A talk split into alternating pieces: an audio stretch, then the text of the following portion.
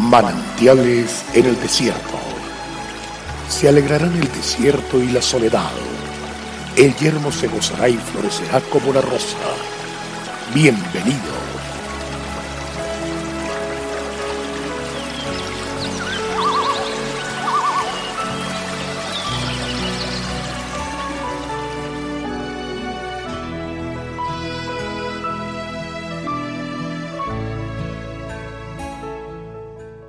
Dad y se os dará medida buena, apretada, remecida y rebosando, darán en vuestro regazo, porque con la medida con que medís, os volverán a medir.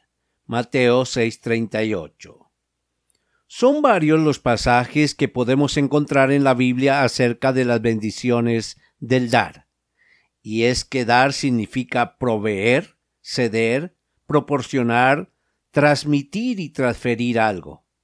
En el pasaje anterior, el Señor nos desafía a dar y nos asegura recompensas grandes.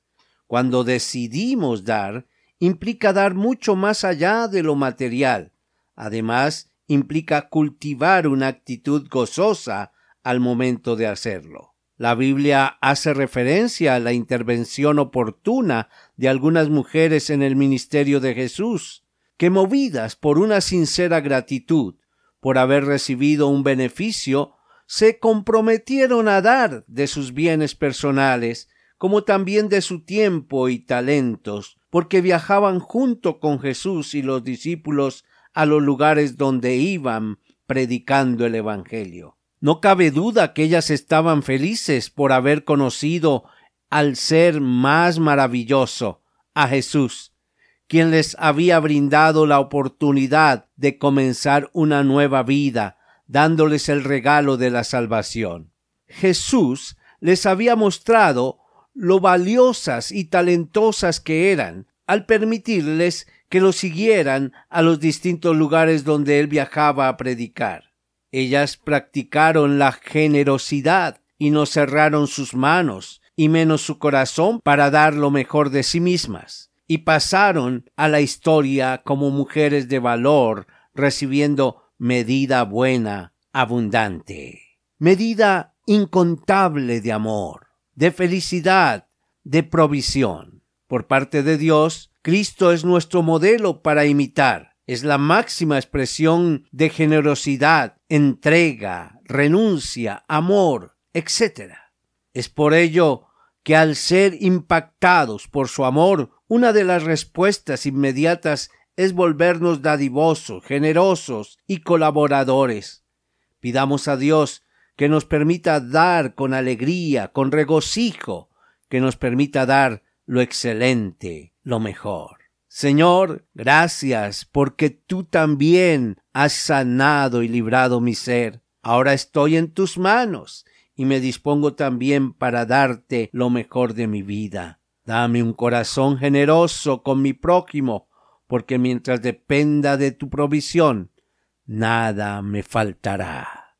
Qué bueno es estar en las manos del Señor. Dios te bendiga y vamos para adelante.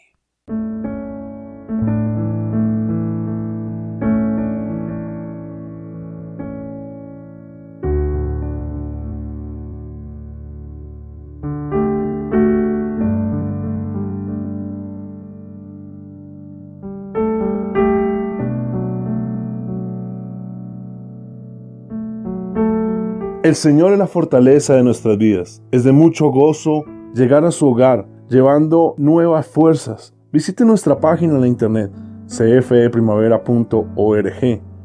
Mañana tendremos otro refrescante tiempo de meditación con el pastor Daniel Machuca. También puede suscribirse a nuestro canal en YouTube. Recuerde, Dios es fiel. Hasta pronto.